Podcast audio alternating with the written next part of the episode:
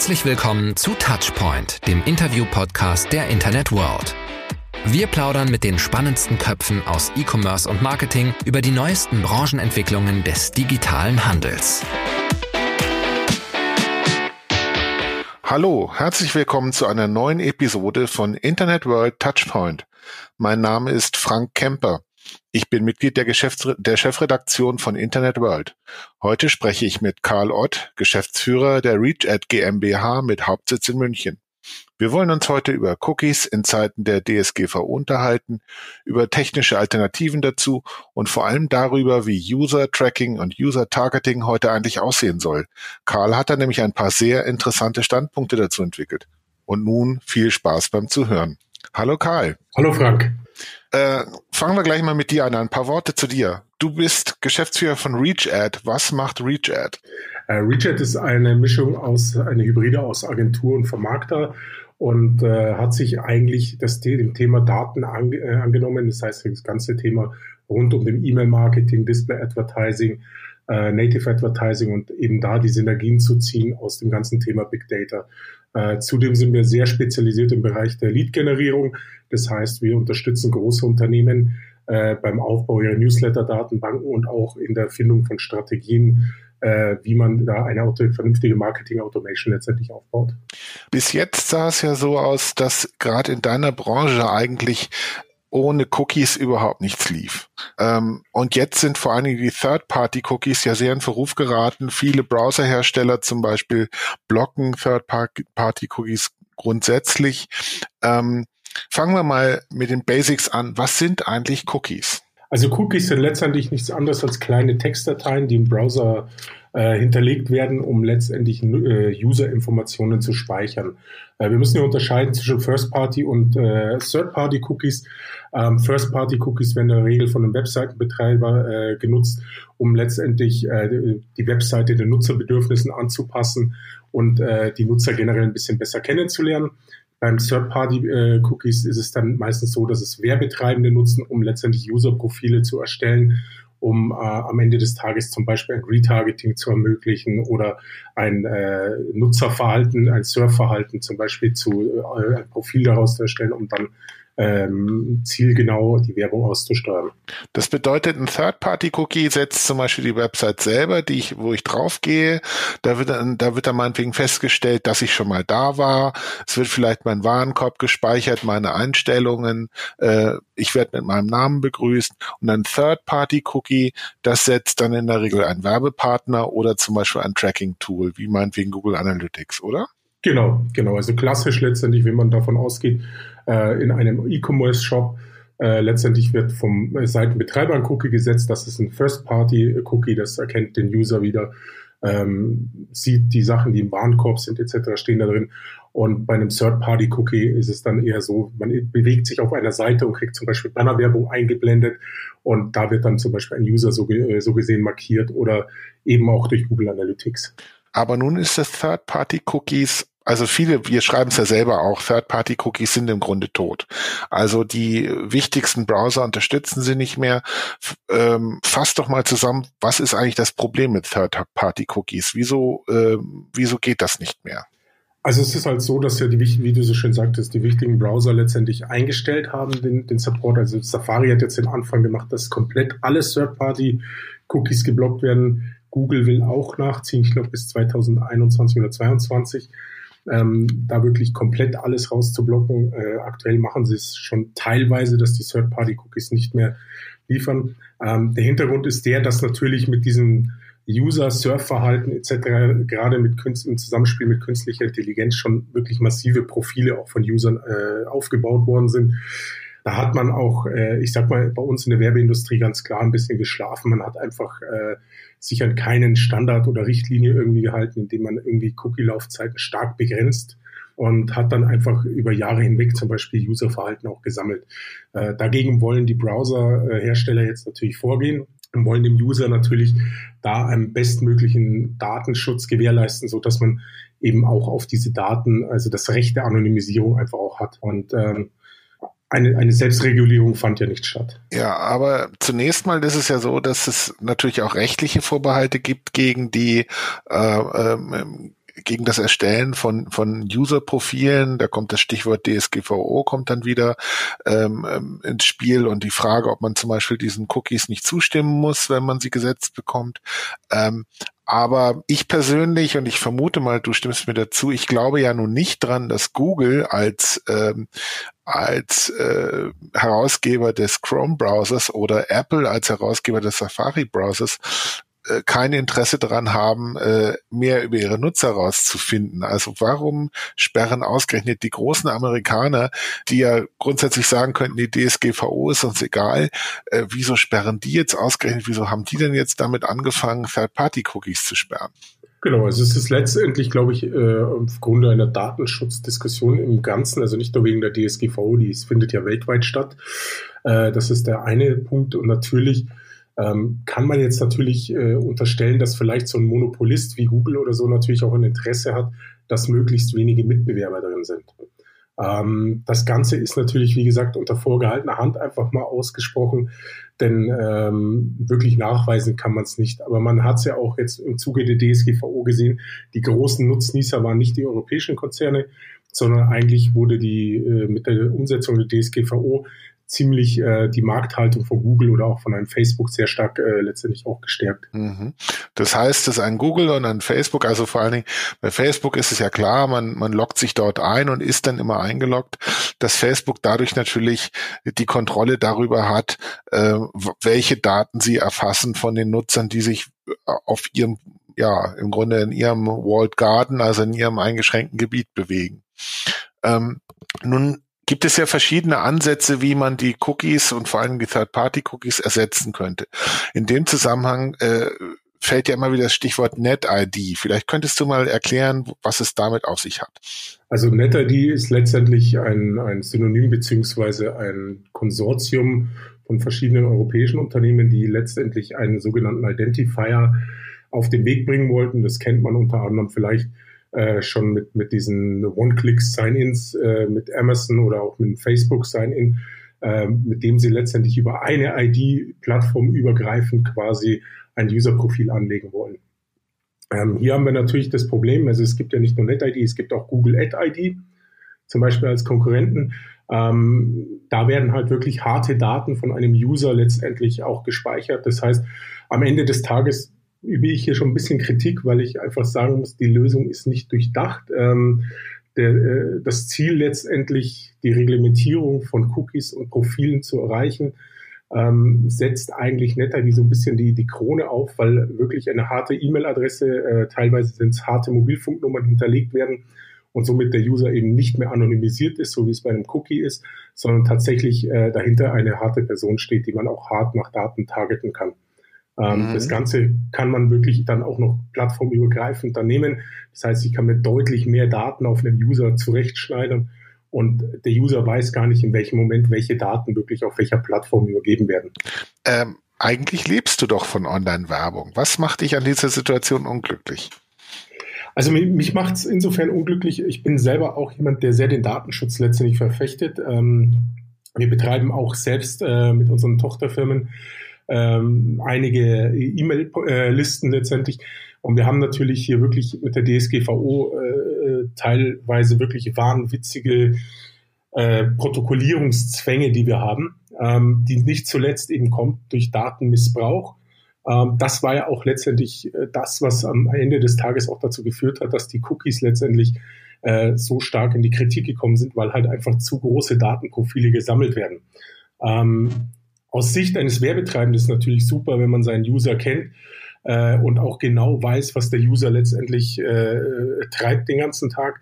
Ähm, aus Sicht aber eines Users muss ich einfach sagen, muss man irgendwo auch die, die Handbremse anziehen, um da auch dann wirklich ähm, Einhalt gebieten in den ganzen Datenmissbrauch oder Datensammelwerken. Also es gibt mittlerweile KI-Technologien, die Kaufentscheidungen von Usern feststellen, bevor dieser User selber seine Kaufentscheidung getroffen hat.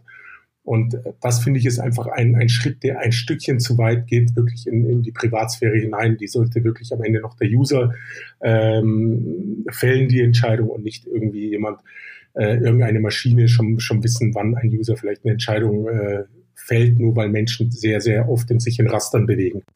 Könnte man aber ja natürlich auch sagen, Das ist doch super für den User. Also ich zum Beispiel, ich fahre Motorrad und ich bin ein Mann. Das heißt, ich sehe zum Beispiel wesentlich lieber Werbung für Motoröl als meinetwegen Werbung für Damenbinden. Also eine Werbung für Damenbinden ist bei mir rausgeworfenes Geld, weil ich werde mir keine Damenbinden kaufen. Ähm, auf den Standpunkt kann man sich erstellen. Nein, das ist richtig. Also ich bin, bin kein Gegner von zugeschnittener Werbung. Ich bin nur ähm, ein Gegner der Vorratsdatenspeicherung. Das heißt, dass man einfach über Jahre hinweg ein User-Profil sich äh, schärft, weil letztendlich haben wir auch eine Marktwirtschaft, die soll ja auch wirklich äh, sich entsprechend frei bewegen können. Das heißt, man muss dem User auch die Möglichkeit geben, andere Produkte kennenzulernen. Wenn ich jetzt weiß, dass ein User seit zehn Jahren Beispiel ein BMW-Motorrad fährt, ähm, wie komme ich dann als, als Kunde oder wie kann ich dem User denn vielleicht auch mal eine andere Werbung zeigen? Also ich finde schon, dass wir hier eine gewisse Reglementierung brauchen in der, in der Vorhaltezeit der Daten, denn ähm, wenn wir die zu lange einfach erhalten, dann entstehen einfach massive Profile, die wirklich äh, auch missbraucht werden können von, von jeglichen Nutzern. Mhm. Das heißt, ich, ich kann ja zum Beispiel feststellen, auf welchen Portalen, wie lange sich ein User aufhält in der Regel und so weiter. Und ich sage jetzt mal, wenn dann auch noch harte Daten einfach geshared werden, wie jetzt mit NetID, ohne dass da ein Opt-in da ist, dass der User wirklich äh, weiß, dass hier im Hintergrund vielleicht NetID läuft, ähm, da haben wir einfach ein Problem. Ähm, nun wollen ja diese ID-Sharing-Plattformen, die wollen ja ihre Services noch weiter ausbauen. Also es ist ja denkbar, dass ich zum Beispiel irgendwann mal meinetwegen bei VW mir so einen ID-Code hole, der mich nicht nur gegenüber VW identifiziert, wenn ich meinetwegen irgendeinen Dienst kaufen will für meinen neuen Golf, sondern mit dem ich mich überall anmelden kann. Äh, wie siehst du diese Dinge? Also im Grunde ähm, Portale, die weitergehen als das Internet, sondern wo es dann auch noch um Versicherungen geht oder um eine Krankenkasse oder um genau. sowas. Genau. Also prin prinzipiell stehe ich dem Ganzen, wie gesagt, sehr skeptisch gegenüber, weil ich finde halt, das Recht auf Privatsphäre sollte jeder User haben. Ähm, das heißt auch, dass Konzerne einfach nicht den kompletten Einblick über ein, ein, ein ein, ein äh, wie kann man das, also über, über das Inventar des Users, also was besitzt der mhm. User, was kauft der User haben muss. Ähm, insbesondere nicht, wenn der User dazu nicht ein, äh, seine Einstimmung gibt. Mhm. Das ist für mich äh, essentiell, dass der User natürlich da eine gewisse Einstellung, also gerade wenn man solche harten Profile wirklich aufbaut, muss der User sein Opt-in geben dazu. Mhm. Und das Opt-in muss eben auch gleichgesetzt sein. Also da macht man ja gerne den Unterschied. Im E-Mail-Marketing braucht man sehr hartes Opt-in, sehr strenge Regularien ähm, mit den Profilen, die man im Display-Advertising zum Beispiel sammelt oder Native Advertising oder auch bei Facebook, äh, da ist, ist das Ganze sehr, sehr weich gehalten. Und ähm, ich finde schon, dass der User ein Informationsrecht hat, was mit seinen Daten geschieht und wo die Daten herkommen und welche Aggregationen damit möglich sind. Ähm, wenn wir uns mal die heutige Situation anschauen, also zum Beispiel äh, nimm die, Zustellung, die Zustimmung zu Cookies. Ähm, ich gehe auf irgendeine x-beliebige Seite, das kann durchaus auch die Seite von Internet World sein, ich nehme uns da nicht aus und schon kommt irgendein Disclaimer, wo ich draufklicken muss, äh, dass ich das jetzt akzeptiere. Und äh, das führt doch in der Praxis dazu, dass die Leute einfach unglaublich häufig irgendwelche Fenster wegklicken, ohne noch genau drauf zu gucken, was da eigentlich drin steht. Ähm, das ist doch auf die Dauer auch keine nachhaltige Lösung, oder? Es ist mit Sicherheit keine nachhaltige Lösung, aber ich glaube generell auch, dass diese, dieser AGB-Wahn, den wir in Deutschland haben, da auch immer ein kleines Problem äh, darstellt. Also ich kenne zum Beispiel keinen, der zum Beispiel bei Amazon einkauft und sich die AGBs durchliest, sondern die werden einfach angeklickt und es ist äh, gut. Ähm, man will ja auch nicht ein halbes Jahr lang Zeit investieren, bevor man seinen ersten genau. Einkauf tätigt. Genau, und das ist auch das, das letztendlich, was natürlich auch hier in der, in der ganzen Branche letztendlich oder bei, ich sage jetzt auch in, in unserer äh, Gesellschaft sich natürlich wandeln muss. Also man muss natürlich sehen, jetzt gerade wenn man kostenlosen Content im Beispiel zur Verfügung stellt, wie jetzt eine Tageszeitung etc., äh, dahinter stehen äh, Leute, die dafür für diesen Content arbeiten, die letztendlich da auch was aufbauen und deswegen müssen die natürlich auch am Ende des Tages davon leben. Ähm, ich bin Gegner davon, dass man natürlich jetzt zu strenge Regularien in vielen Bereichen macht. Also ich sage natürlich, Datenschutz muss sein. Man muss gewährleisten, dass der User nicht komplett zum gläsernen User wird. Aber es ist natürlich auch ein Verständnis, dass der User auf der anderen Seite bringen muss, dass natürlich gewisse Daten auch vorhalten müssen, um letztendlich auch bessere Werbung vielleicht auch äh, ihm darzustellen, beziehungsweise auch die Webseiten, in die er konsumiert, äh, entsprechend auch ihm einen Inhalt zeigen können und auch überleben können. Was sind denn deine Vorstellungen, was sind denn deine Forderungen? Was müsste geschehen, um die Situation, wie wir sie im Moment haben, äh, deutlich zu verbessern? Also zuallererst, glaube ich, sollte man erstmal ein einheitliches Gesetz letztendlich schaffen. Ja, also dass wirklich Klarheit äh, äh, herrscht. Aktuell in Deutschland gehen wir mit der DSGVO raus. Wir haben immer noch das Telemediengesetz, das da eine Rolle spielt. Wir haben die Cookie-Richtlinie. Dazu gibt es jetzt ein Urteil vom EuGH, das wiederum äh, mit einem Urteil auch vom BGH noch nicht übereinstimmt. Ähm, ich denke, hier ist es wichtig, dass sich alle Verbände und auch wirklich mal die großen Firmen an einen Tisch setzen und wirklich äh, gemeinsam mit der Politik einen festen Standard für Europa schaffen. Ähm, damit wir hier einfach erst einmal eine klare Weise oder Sichtweise haben, wie wir in Zukunft auch agieren können.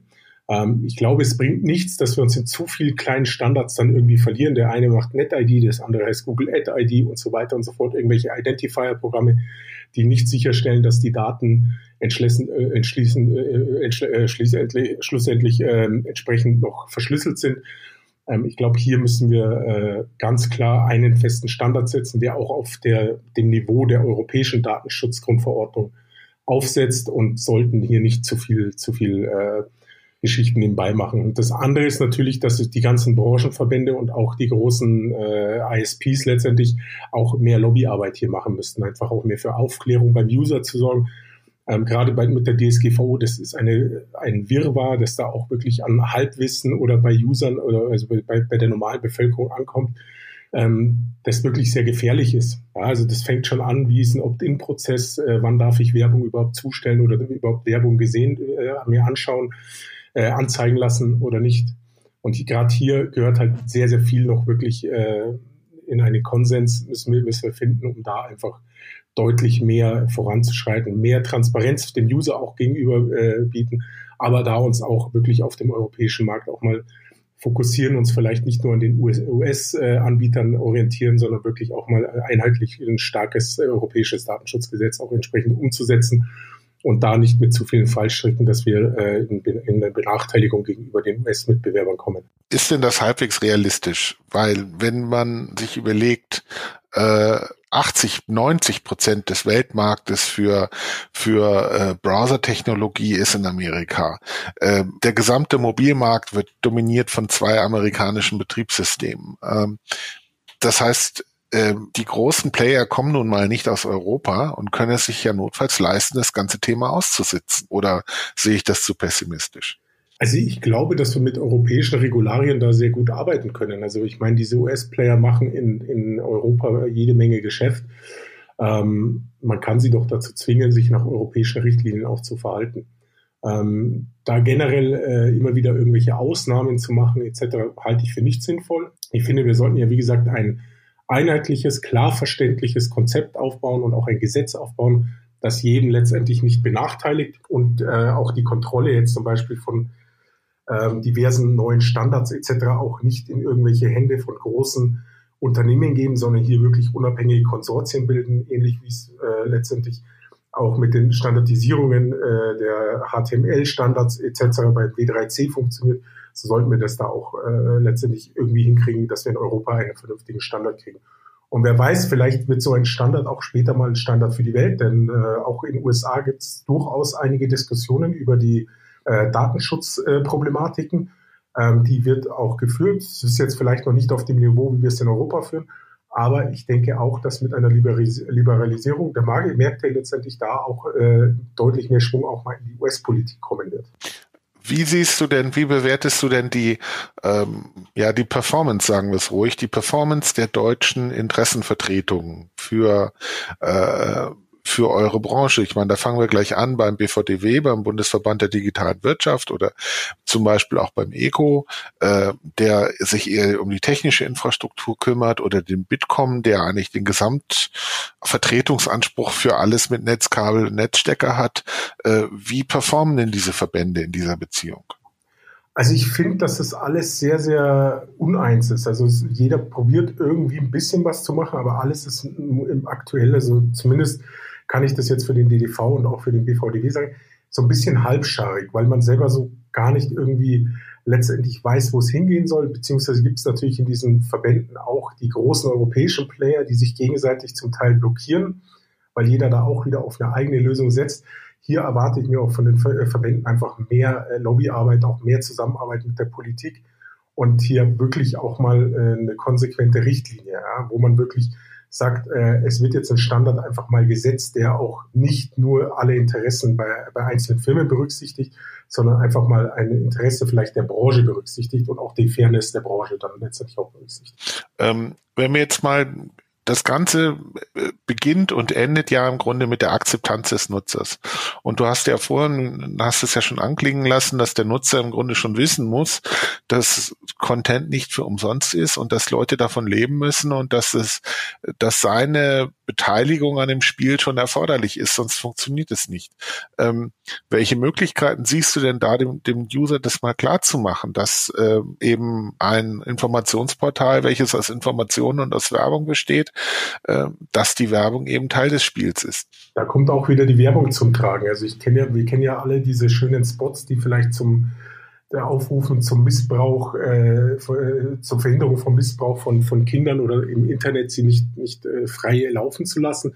So wäre es halt auch mal letztendlich daran, dass man vielleicht einfach öffentlichkeitswirksam da äh, entsprechende Maßnahmen einfach mal ergreift und vielleicht auch mal vielleicht mit einer kreativen, mit einem kreativen Werbeblock auch mal zeigt, vielleicht, dass dahinter auch äh, Menschen mit Familie stehen, äh, die auch monatlich ihre Rechnung zahlen müssen und ähm, am Ende des Tages dieser Content ja trotzdem was wert ist. Also auch wenn er kostenlos angeboten ist, ist er ja nicht äh, wertlos. Und es gibt halt einfach zwei Währungen und das muss dem Nutzer klar sein. Also entweder bezahlt er für den Content hartes Geld äh, oder er akzeptiert Werbung an, an der Seite. Und ich glaube, dass dass äh, 90 Prozent der Deutschen oder auch vielleicht in Europa hundertprozentig dahinter stehen, dass sie, dass sie die Werbung akzeptieren werden. Ähm, andererseits gibt es natürlich die Abo-Modelle, ähm, was mich immer sehr wundert im digitalen Bereich, wenn wir jetzt äh, sagen in Richtung Webseiten und Mobile-Sites und ähm, Apps. Da wird Werbung immer gar nicht gern gesehen oder auch bei E-Mails ähm, oder auch Abos äh, letztendlich äh, zahlt man sehr, sehr ungern. Andernfalls haben so viele äh, Nutzer oder, oder so viele äh, Menschen in Europa einen Netflix-Account oder einen Amazon Prime-Account und konsumieren dort ebenfalls Content und sind auch bereit dafür Geld zu zahlen. Entsprechend muss man einfach äh, schauen, dass man die Leute hier informiert, denn wie gesagt, äh, diese Freibiergesellschaft oder Freibierkultur, die, die oft in den Köpfen einfach hängt, weil man einfach viel kostenlose Nachrichten, redaktionellen Content einfach konsumiert, ohne ihn zu schätzen. Ähm, ich denke, da ist einfach ein Umdenken einfach auch nötig, weil äh, vielleicht auch mal mit einem Protest, sage ich mal, der großen Zeitschriften äh, einfach mal redaktionellen Content kostenlos zur Verfügung zu stellen. Mhm. In einer Art Streik, hm. um einfach mal die Neu Leute dafür zu sensibilisieren. Auf jeden Fall brauchen wir hier kreative Lösungen, damit wir äh, die Leute auch entsprechend informieren, dass Werbung keinesfalls ein, eine, ich sage jetzt mal, ein, ein, ein, ein äh, Teufelsding ist, sondern Werbung auch dafür sorgt einfach, dass man besseren Content bekommt. Ähm, es gibt ja das Problem, ähm, äh, je nachdem, wenn man fragt, äh, nutzen ja zwischen 20 und 40 Prozent der Nutzer nutzen ja Adblocker. Und wenn man mit Adblockern redet, zum Beispiel, ich bin ja selber Journalist, ich veröffentliche auch online und dann sage ich dem, sag mal, das kann doch gar nicht sein, du kriegst jetzt meine Arbeit und die Werbung willst du nicht sehen. Worauf die Leute dann sagen, naja, wenn ihr solche Werbe, solche nervige Werbung macht, äh, mit Fenstern, die, äh, also mit Bannern, die über das ganze Fenster gehen, die die Seite im Grunde unbenutzbar machen. Also im Grunde, wenn ihr mich zu penetrant nervt, dann dürft ihr euch nicht wundern, dass ich mich dagegen wehre. Ähm, ist es einfach nur ein Ausflug, äh, eine, eine Ausflucht oder ähm, siehst du da schon ein bisschen Substanz dahinter? Ist, sehe ich schon Substanz dahinter. Also natürlich ist die Qualität der Werbung entscheidend. Also ich bin selber auch User, äh, ich bin genervt davon, wenn sich irgendein Layer über den Content legt. Ähm, aber selber persönlich habe ich zum Beispiel kein Problem damit, wenn jetzt irgendwie ein Medium Rectangle oder sonst was im, im Content mit in, integriert ist. Ähm, vor allem gerade im Mobile-Bereich, also der wächst ja auch extrem, der Markt, ähm, haben wir immer wieder die Schwierigkeiten, dass zum Beispiel das Kreuz zum Wegixen gleich automatisch einen Klick auslöst, weil man gar nicht so einen schmalen Finger hat, dass man das Kreuz wirklich erwischen kann. Äh, hier müssen wir natürlich auch uns selbst verpflichten, dass man einfach einen, vielleicht auch einen Standard entwickelt, der einfach auch äh, für die Werbebotschaften einfach da ist. Also da reicht halt für mich auch nicht einfach nur eine Kennzeichnung, dass das Werbung ist, aus, sondern letztendlich muss man vielleicht auch einfach über die Platzierung und die Qualität der Platzierung einfach mal sprechen. Du könntest ja selber als, als jemand, der Kunden hat, die Werbung schalten und du unterstützt sie ja dabei, könntest ja selber dort aktiv werden und einfach sagen, solange es noch keine Standards gibt, äh, setze ich einfach selber meine Standards. Hast du da als einzelner Unternehmer überhaupt eine Chance? Ja, also wir setzen Standards, das heißt, wir platzieren nur in hochwertigen Umfeldern ähm, mit, mit einer Sichtbarkeitsgarantie und natürlich, was wir nicht machen, sind irgendwelche Layer-Ads oder sonstiges, sondern wir bauen auf klassischen Bannern auf letztendlich, ähm, vom Billboard bis hin zum, zum äh, normalen äh, Medium Rectangle oder Large Rectangle und äh, setzen die aber auch nicht in den Layer rein. Das heißt, wir, wir suchen auch sehr wohl auch aus, wo wir zum Beispiel äh, die Werbung auch platzieren, also hier einfach auch um dem Kunden eine Sicherheit zu geben, als aber auch natürlich dann die Interessen des Users da auch zu wahren. Ähm, wir sehen auch ab davon, dass wir äh, nervige Werbebanner bauen. Ähm, das heißt jetzt irgendwelche Sachen, die irgendwie Töne verursachen oder so weit vibrieren etc. im Banner, sodass der User einfach direkt vom Content äh, letztendlich abgelenkt wird. Und jetzt mal Hand aufs Herz und ganz ehrlich und großes Pfadfinder-Ehrenwort, dringst du da bei deinen Kunden durch? Also es ist, ist wirklich, ich sage jetzt mal, es ist schon immer wieder ein Kampf. Also es gibt natürlich Kunden, die natürlich auch sehr stark in der Performance-Schiene hängen und natürlich dementsprechend äh, sehr auf die Performance achten und entsprechende Banner dann auch bauen. Ähm, da wird es manchmal wirklich auch schwierig, das muss man einfach sagen. Also wir äh, setzen den Kunden schon irgendwo einen Standard auf, müssen dann auch, auch mal Kampagnen absagen, weil wir sie halt nicht platzieren können, weil wir auch äh, dann auch mit den Verlagen, mit denen wir zum Beispiel zusammenarbeiten, um Werbung zu schalten, da auch gar keine Freigaben bekommen, um solche Werbung dort zu platzieren. Das ist das eine. Das andere ist natürlich, ähm, wir haben Kunden, mit denen entwickeln wir zusammen wirklich äh, innovative Werbemittel. Ähm, mit denen arbeiten wir auch äh, langfristig zusammen über, über Jahre hinweg und bauen dort auch wirklich äh, qualitative äh, Werbemittel, die sowohl Performance-Ziele erfüllen, als am Ende des Tages auch äh, einen gewissen Branding-Effekt auch haben. Ja, das hört sich eigentlich fast zu gut an, um wahr zu sein. Es stehen ja einige große äh, Gerichtsentscheidungen an, jetzt in Bezug auf Privacy, in Bezug auf Cookie-Einsatz. Was erwartest du denn auf der Seite in nächster Zukunft? Also wenn ich ganz ehrlich bin, äh, habe ich ein bisschen Bammel vor diesen Gerichtsentscheidungen. Also gerade deswegen, da ja der BGH auch äh, letztendlich angekündigt hat, sich ein bisschen von diesem EuGH-Urteil zu entfernen.